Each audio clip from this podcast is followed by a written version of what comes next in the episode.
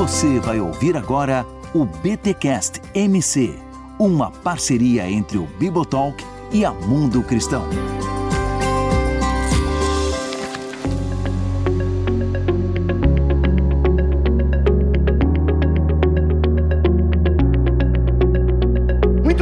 Muito bem, muito bem. Começa mais um BTcast MC de Mundo Cristão. Eu sou o Rodrigo Bibo e tem que ser Maria vai com as outras mesmo. Eu sei, se é da igreja, a gente tem que ir com os irmãos da igreja, com as irmãs, é todo mundo imitando um ao outro e todo mundo imitando a Cristo. Se isso vai dar certo, sei, mas a gente tem que imitar a Cristo, né? Então vamos aprender um pouquinho mais sobre isso. Olá, eu sou Bernardo Show e a igreja é a humanidade recriada pela graça. Olha aí, a humanidade. Humanidade, é isso mesmo, a humanidade recriada pela graça. Já estamos aqui mais uma vez, é a terceira vez que eu lembro que Bernardo Show aparece aqui no BTcast MC. Esse é o de número 31 e ele chega até vocês graças à editora Mundo Cristão, que está lançando Recriados pela Graça, o poder da ressurreição de Cristo na vida da igreja. Bernardo, esse é o teu terceiro livro, pelo menos que eu tenho é, noção aqui pela Mundo Cristão, certo? De autoria, sim. É, o outro a gente organizou, né, e contribuiu com um capítulo. Teve um quarto aí que é o Missão Urbana, é isso? Isso, exatamente. E aí o primeiro que teu de auto, autoria foi o Enredo da Salvação. Enredo da Salvação, isso. Depois teve o Trabalho, Propósito, propósito não lembro a sequência. Trabalho, Propósito e Descanso. Trabalho, Propósito e Descanso. E agora o Recriados pela Graça, onde você, na verdade, aqui faz um comentário pastoral, posso dizer assim, um comentário pastoral da carta de Paulo aos Efésios. Acho que sim, acho que é, é isso. Poderia classificar o teu livro dessa maneira? Poderia. Então tem notas exegéticas mas ele aqui tem um tom pastoral que eu imagino que foi um conteúdo que você praticou, pregou na sua igreja, e aí a partir disso, então, tem aqui esse livro, Recriados pela Graça. O tema que a gente escolheu hoje, Bernardo, para bater esse papo aqui, para a gente pensar, é sobre é, imitarmos a Cristo, né? Sermos imitadores de Cristo. E Paulo vai desenvolver isso ali a partir do capítulo 4 da carta aos Efésios. Eu queria, agora aqui de supetão, isso a gente não combinou antes, mas vamos lá, né? Vai que tu lembre, né? Vai que tu lembre. Mas tem uma divisão na carta de Paulo aos Efésios que é importante a gente ter em mente antes da gente ler o capítulo 4. Tem muita gente que lê a Bíblia assim, ela vai lá, abre a Bíblia, cai em Efésios 4, e aí já tem lá uma série de coisas que a gente tem que fazer e tal, umas listas e tal, aquela coisa toda, faça isso, não faça aquilo, seja assim, não seja assado e tal. É. Qual é o cuidado que a gente tem que ter, Bernardo? Quando a gente cai, por exemplo, né? A gente caiu, abriu a Bíblia e caiu em, Mate... em Efésios, capítulo 4, e aí a gente começa a ler ali e a gente medita em cima de Efésios 4. Às vezes até os próprios devocionais. Eu sou muito a favor dos devocionais, mas às vezes tem isso, né? Eh, tu vai ler um devocional que é em cima de Efésios capítulo 4, a partir do versículo 17, e tu já cai numa série de regras e coisas que tem que fazer. Qual o cuidado que a gente tem que ter se tratando de Efésios e a divisão que geralmente se faz da carta de Paulo aos Efésios? E por que que isso é importante a gente ter essa divisão na mente? É, o cuidado que a gente tem que ter, antes de tudo, é se lembrar que Efésios 4 pertence é um contexto mais amplo, né? Antes de Efésios 4, a gente precisa ter essa revelação muito profunda da parte de Deus, que vem Efésios 1 a 3, né? E aquilo que Paulo vai dizer do capítulo 4 em diante está na continuação, está em continuidade com aquilo que ele já vem desenvolvendo nos primeiros três capítulos de Efésios. E no caso de Efésios em particular, e na verdade nos escritos de Paulo de modo geral, né? Esse é o caso também, aquilo que a gente encontra no meio do seu argumento, ou na metade, ou em em uma parte que não seja o início do argumento de Paulo, é, normalmente está fundamentado, está ancorado naquilo que ele já disse antes. Né? E isso é mais importante ainda se tratando dos imperativos. Né? No capítulo 4, a gente começa a ver a concentração maior dos imperativos, das ordens, das instruções mais práticas que Paulo dá para seus leitores, né? a partir do capítulo 4 de Efésios. E esses imperativos só fazem sentido e eles só podem ser de fato entendidos, praticados, obedecidos, quando compreendidos à luz daquilo que ele disse antes dos, desses imperativos, né? Então, cuidado que a gente tem que ter é esse, né, Bibo? É, senão a mensagem de Paulo, a mensagem do Novo Testamento, o Evangelho, se torna meramente aquela coisa da moral, né, da, da conduta, faz isso, faz aquilo, se torna uma religião de obras meramente, né? Mas a gente precisa se lembrar que essas boas obras para as quais nós fomos salvos, né, elas estão fundamentadas em uma obra que alguém fez por nós antes. Né? Uhum. Né? Isso é É muito legal esse lance de indicativos e imperativos, né? A Bíblia, ela não se omite disso, né? Tem uma série de coisas que a gente realmente convidado a fazer, como essa nova humanidade. Até quero que você explique a tua entrada, porque ela tem uma profundidade aí, nessa nova humanidade. Então, de fato, se espera coisas dessa nova humanidade. A gente tem Jesus a todo momento falando, né, sobre o Sermão da Montanha. É uma série de instruções que Deus passa aos seus discípulos. Mas, como você falou, né, o Novo Testamento tem algo que é anterior a isso, que é o próprio sacrifício de Cristo e esse indicativo de que nós já somos salvos pelos méritos de Cristo e nós já fomos preparados para essas boas obras, mas somente por conta do poder do Espírito Santo. Eu gosto muito do, do que o Gordon Fee fala muito. O Gordon Fee tem muito essa ideia de que é um povo, é um povo dinamizado pelo Espírito, é um Espírito, né, que é esse selo sobre nós, né? Então,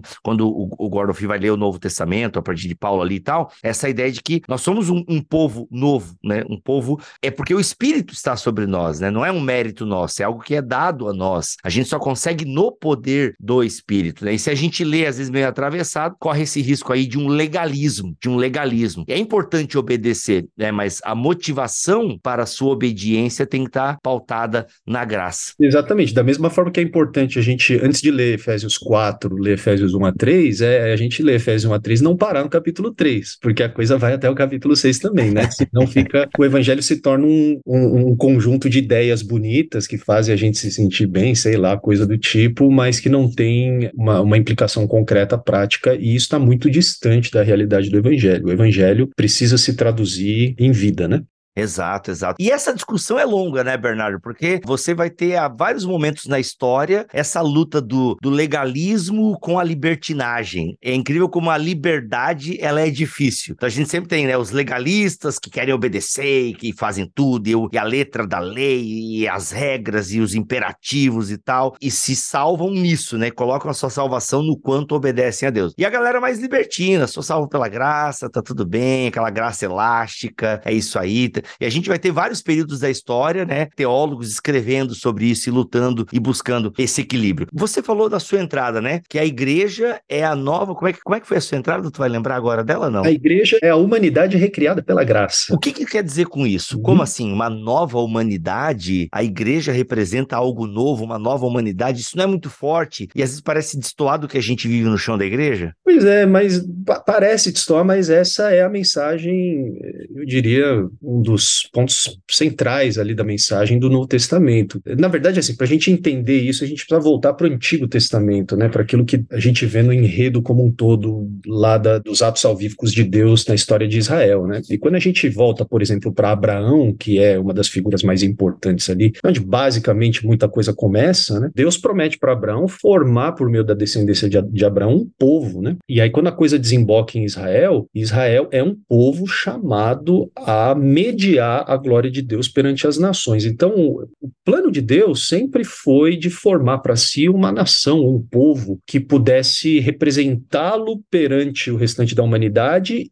mas que também pudesse representar a humanidade perante Deus, né? Esse é o papel do sacerdote. O sacerdote é aquele que faz essa via de duas mãos, né? Então, quando a gente pensa no que o enredo bíblico como um todo nos apresenta em termos dos atos salvíficos de Deus após a criação e a queda da, do cosmos, a gente entende que o, a intenção de Deus sempre foi de resgatar a humanidade por meio de um povo. E quando a gente chega na igreja, que é o resultado daquilo que Cristo realiza em sua vida, morte e ressurreição, esse povo que é formado, que é chamado de igreja e que, na verdade, é um termo que é, o Novo Testamento pega emprestado do Antigo Testamento, né, da, da própria Septuaginta, eclesia era usado em referência a Israel no Antigo Testamento. Então, o ponto aqui do Novo Testamento é que a igreja, então, como povo escatológico, como povo do fim dos tempos, inaugurado pelo próprio Deus em carne, que se fez o Messias de Israel, né, por meio da sua vida, morte e ressurreição, é essa nova humanidade, essa humanidade que é, é fruto desse resgate, dessa salvação que Deus realizou em definitivo em Jesus, mas que ele vem realizando lá atrás, desde Abraão, passando por Israel, Moisés e tudo mais. Né? Agora, uma coisa que eu queria que ficasse claro, não sei se eu fui muito bem sucedido nisso, você me diz depois, mas é, é que nós somos recriados pelo poder da graça graça de Deus, esse ato de recriação da humanidade em Cristo é fruto da iniciativa unilateral de Deus, da sua graça.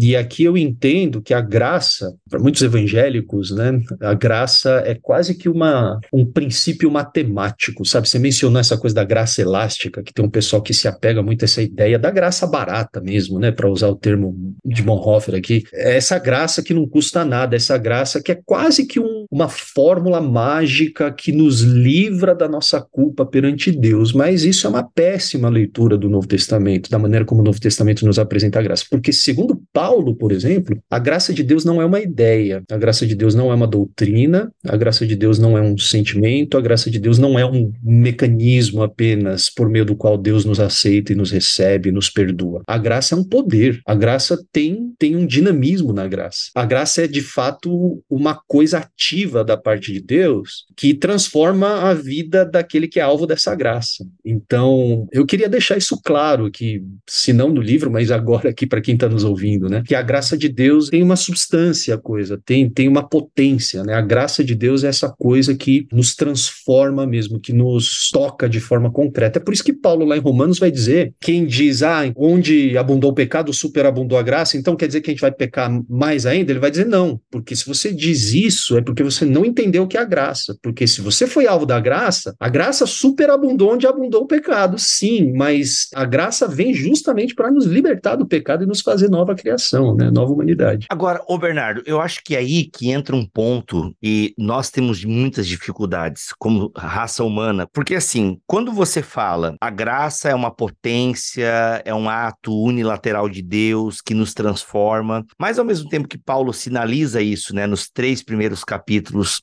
aos Efésios, para ficar aqui dentro de Efésios, uhum. a gente daí tem o capítulo 4 que vem os imperativos. Eu acho que é aí que a gente tem a dificuldade, porque, por exemplo, né, eu conheci uma pessoa, e existem várias, mas eu convivi com uma, né? Uhum. Uhum. E ele estava esperando isso. Cara, quando é que eu vou acordar transformado? Entende? Quando é que esse, para usar as suas palavras aqui, ele não falou assim, mas para me apropriar aqui do teu discurso e colocar na boca do meu amigo, quando é que essa potência vai me transformar e eu vou acordar cheio de vontade de Deus e realmente ser um imitador de Cristo e conseguir não ser como um gentio e, e, e conseguir não ser como um mundano e tal. Como é que essa potência vai agir sobre a minha vida? Mas aí eu acho que essa pessoa está ignorando o fato de que a graça de Deus ela ela age, né? Conforme ela impacta a nossa própria a nossa própria ação, né? Não faria o menor sentido a gente ler os, os imperativos todos que a gente encontra em Efésios, por exemplo, no Novo Testamento, no próprio Sermão do Monte. No Sermão do Monte é um outro exemplo disso, né, Bíblia? Tem muita gente que acha que o Sermão do Monte foi escrito só para fazer a gente se sentir muito mal para correr para Jesus. É a visão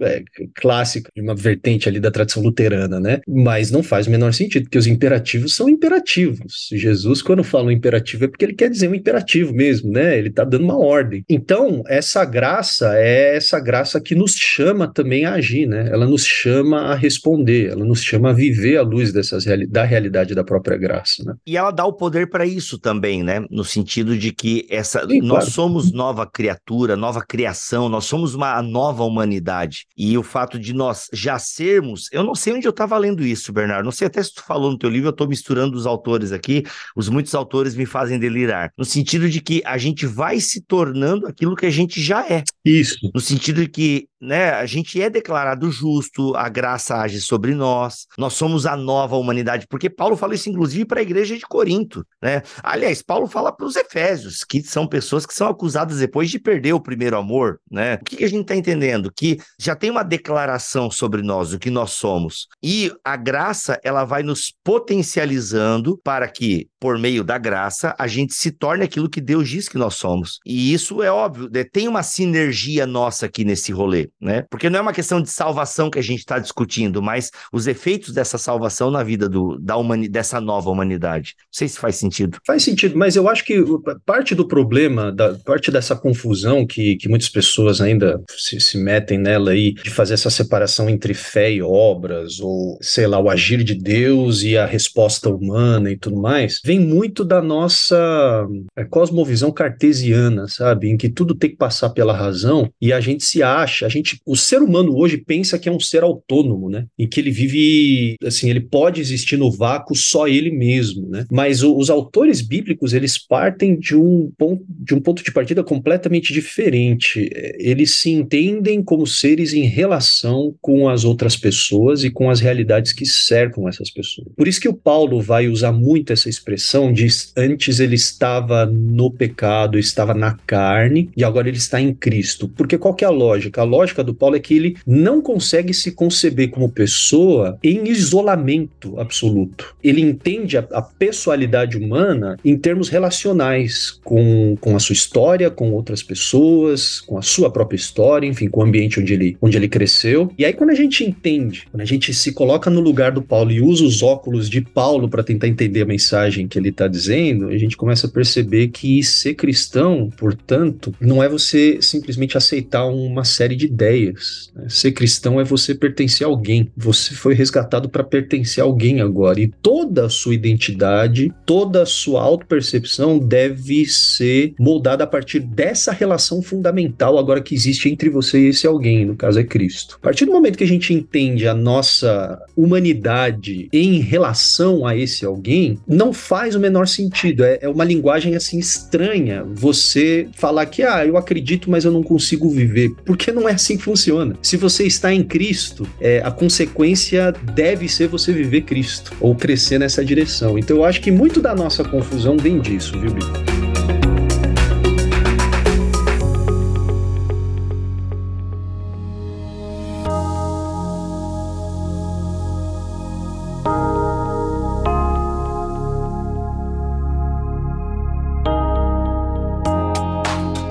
Um papel importante também, acho que dentro dessa construção do pertencer a alguém. Acho muito bonito isso. A gente pertence a alguém. E esse pertencer a alguém não é algo que se dá isolado. Paulo vai trabalhar muito nesse em Efésios também, na sua carta aos Efésios, a ideia da família de Deus. Que papel então tem essa ideia, né, no mundo cada vez mais individualista? Mas é engraçado agora, agora abrir um parênteses aqui. A gente fala ah, porque o mundo de hoje é muito individualista, mas a Bíblia fala tanto também, né, do, parece que o, o, o ser humano é individualista, né? Porque a, a, Bíblia já fala tanto sobre unidade, e se a Bíblia fala tanto sobre unidade, não é porque ela está prevendo o nosso tempo, é porque naquela época já tinha esse problema de unidade também. E Paulo, inclusive, vai falar, se não me engano, é Efésios 2, sei lá. Tem, Paulo fala muito sobre unidade da igreja aqui em Efésios 2. É em Efésios, não sei se é o capítulo 2 é agora. Capítulo 4 em particular, capítulo né? Capítulo 4, é. Essa ideia da família de Deus e tal. Como é que a gente entende isso, né? Eu pertenço a Cristo, mas o que isso significa na prática, o pertencer a Cristo? Isso significa que agora, se antes, se outrora aquilo que definia as nossas relações,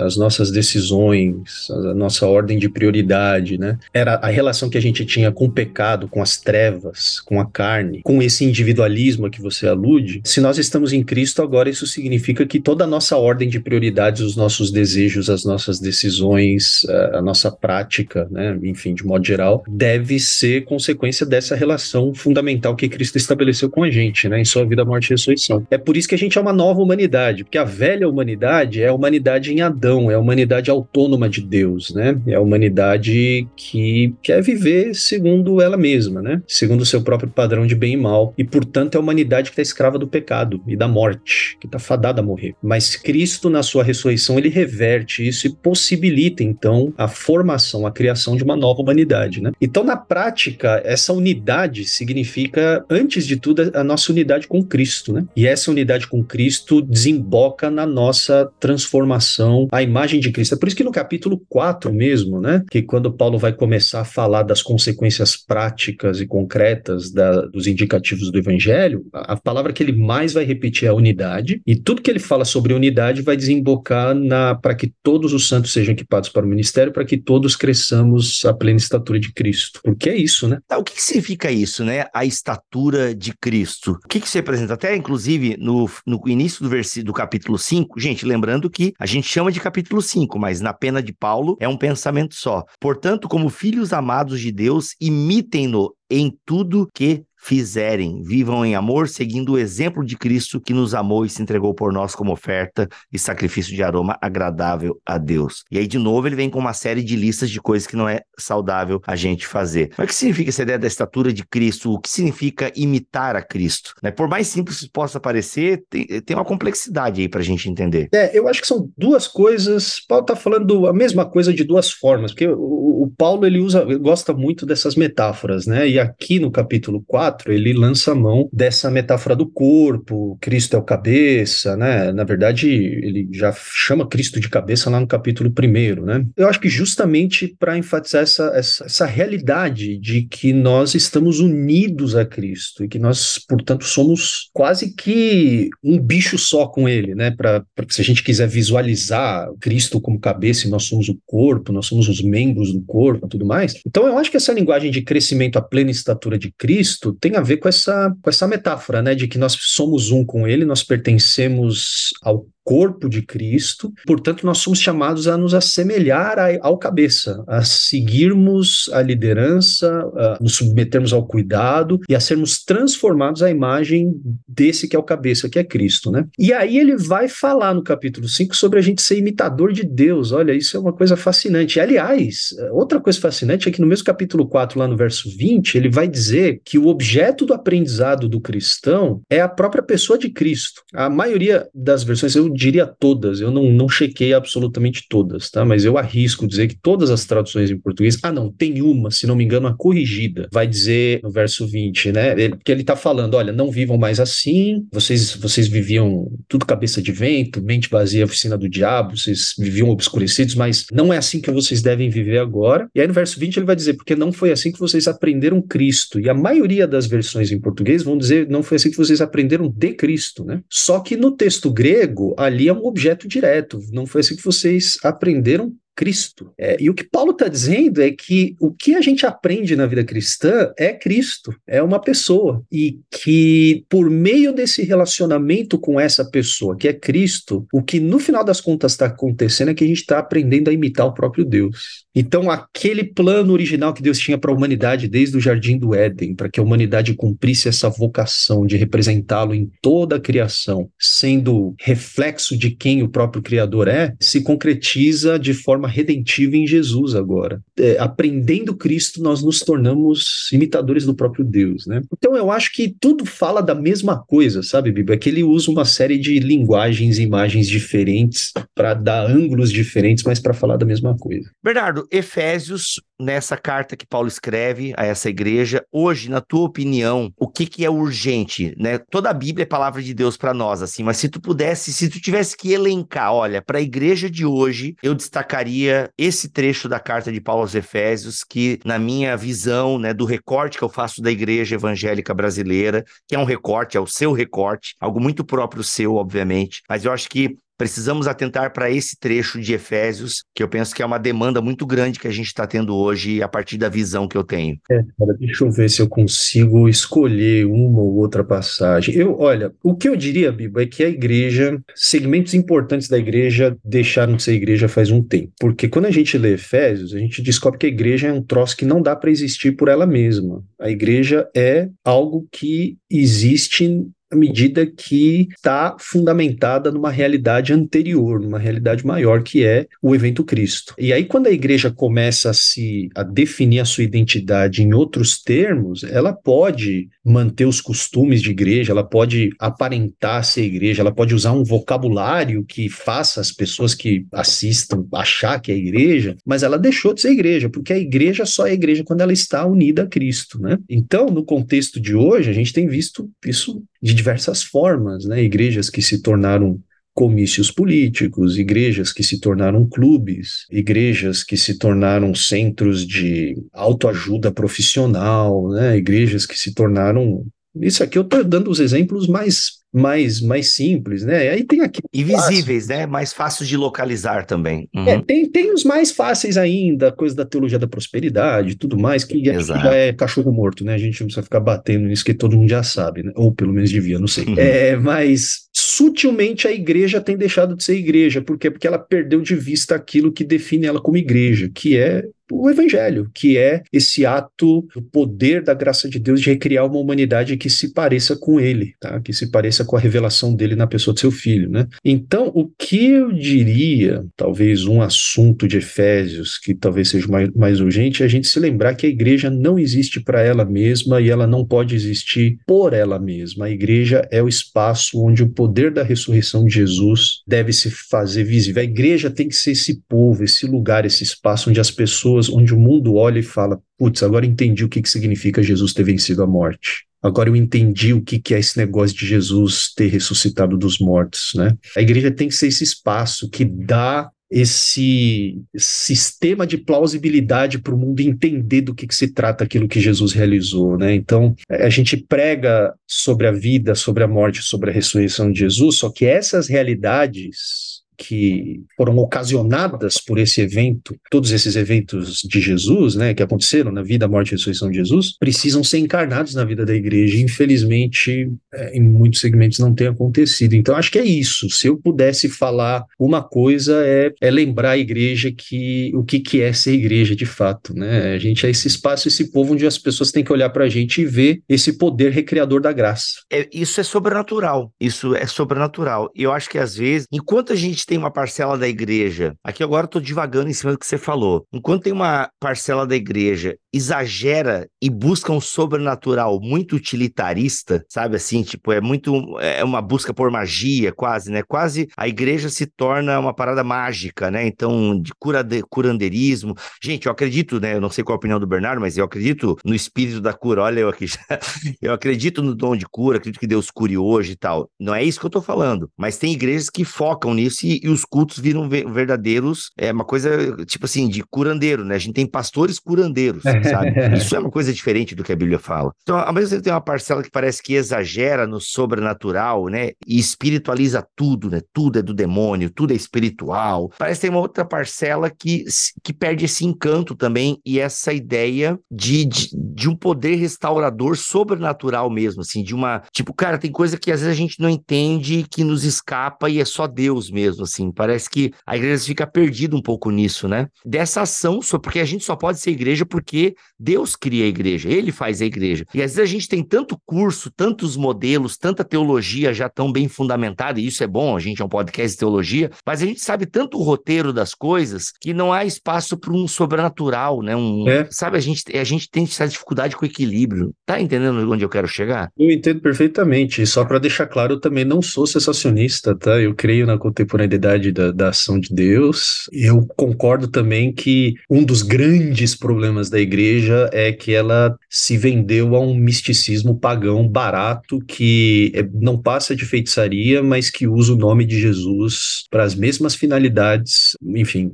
que, que, um, que uma pessoa que recorre à feitiçaria, né? É, esse misticismo pagão né, e uma ortodoxia fria, né, uma, é. um Deus já embalado, né? É, sabe que eu acho que a raiz é a mesma do problema, Bimbo. A, a raiz dos dois é a, a tara humana por controlar Deus. Eita, isso. A feitiçaria é você querer manipular as forças espirituais, e aí você, você coloca o nome de Jesus no meio, você acha que você está torcendo o braço de Deus botando ele na parede, né? Uma fé puramente intelectualista que encaixota Deus em todo tipo de sistema é uma forma de você tentar controlar Deus também, né? Só que Efésios não deixa a gente fazer isso, porque sabe uma coisa que eu nunca deixa de me fascinar sempre que eu leio Efésios é que Efésios é a carta da igreja, é que Paulo fala do que significado de ser igreja de forma da forma mais organizada. Ele fala sobre o significado cartas, a igreja em todas as suas cartas, mas Efésios é aquele que ele é a carta em que ele organiza mais, né? Só que o, o, que é muito, muito legal é que ele só vai começar a falar de fato da igreja no capítulo 2. No capítulo 1 inteiro, ele só está falando de Cristo. Bendito seja o Deus Pai do nosso Senhor Jesus Cristo, que fez isso, que fez isso, que fez isso, fez isso, fez isso, fez isso, fez isso. E ele vai até o final do capítulo 1 só falando do que Deus realizou em Cristo. Aí, quando ele finalmente vai falar da igreja, de nós, no capítulo 2, a primeira coisa que ele fala é: tudo isso Deus fez em Cristo, enquanto nós estávamos mortos em nossos pecados e transgressões. Então a gente era basicamente matéria em decomposição quando Deus realizou tudo isso em Jesus, e por causa do poder da graça de Deus, nós que éramos mortos podemos voltar, voltar a viver, experimentar esse poder que ressuscitou a Jesus dos mortos. Então, não dá para você falar da igreja sem mencionar o poder de Deus. Não tem como, né?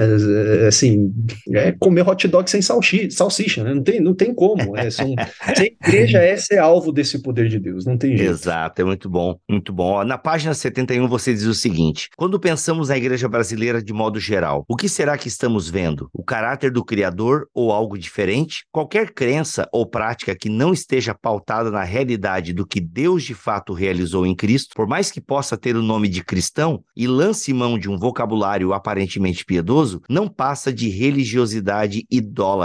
Será que as comunidades que temos construído estão realmente alicerçadas na convicção de que é somente a graça de Deus que nos sustenta, já que todos nós, sem exceção, estávamos mortos em Cristo? Em um momento histórico como o nosso, em que muitas igrejas têm operado segundo a lógica do mercado, será que nós mesmos não passamos a encarar a comunidade de fé como uma fornecedora de serviços cuja meta é vender um produto religioso ou ser um local de entretenimento? Nossas igrejas possuem clientes, espectadores ou membros genuínos, conscientes de que foram alcançados por um favor inteiramente imerecido? Cremos de verdade que não podemos ser povo de Deus por nosso próprio mérito? Entendemos que a igreja só pode existir por causa da misericórdia e do amor de Deus e, portanto, a igreja só deve existir para expressar essa realidade? Isso nos leva a outra provocação ensejada pelo verso 9, verso 9 do capítulo 2, que a gente não vai falar aqui porque você vai ler o livro Recriados pela Graça de Bernardo Shaw, O Poder da Ressurreição de Cristo na Vida da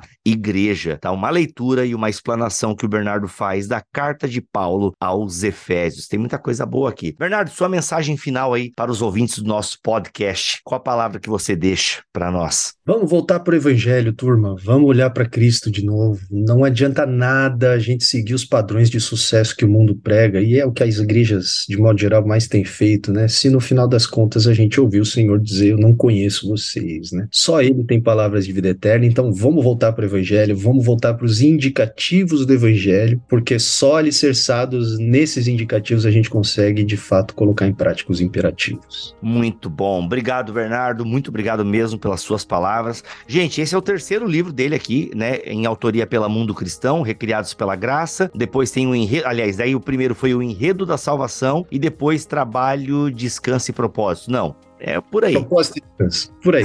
É, trabalho, propósito e descanso, tá? Esses três livros pela Mundo Cristão. Mas o novo é esse, Recriados pela Graça. E, gente, o que, que eu acho legal desse tipo de livro, tá? Bom para sua leitura pessoal, obviamente, mas também para estudos em pequenos grupos, no sentido de que você tem aqui o texto bíblico e depois a explanação desse texto bíblico. Isso é muito bom. E é um livro de fácil leitura.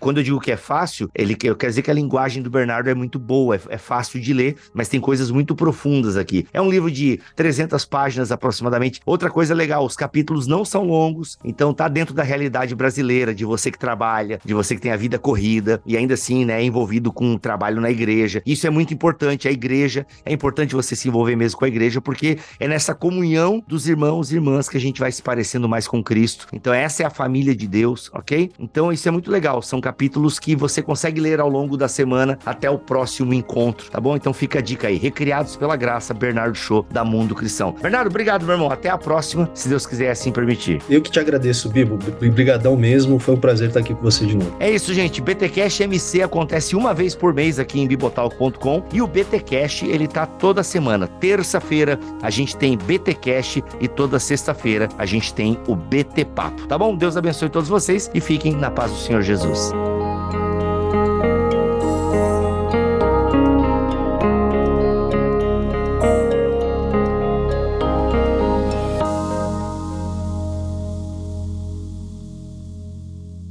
Este podcast foi editado por Bibotalk Produções.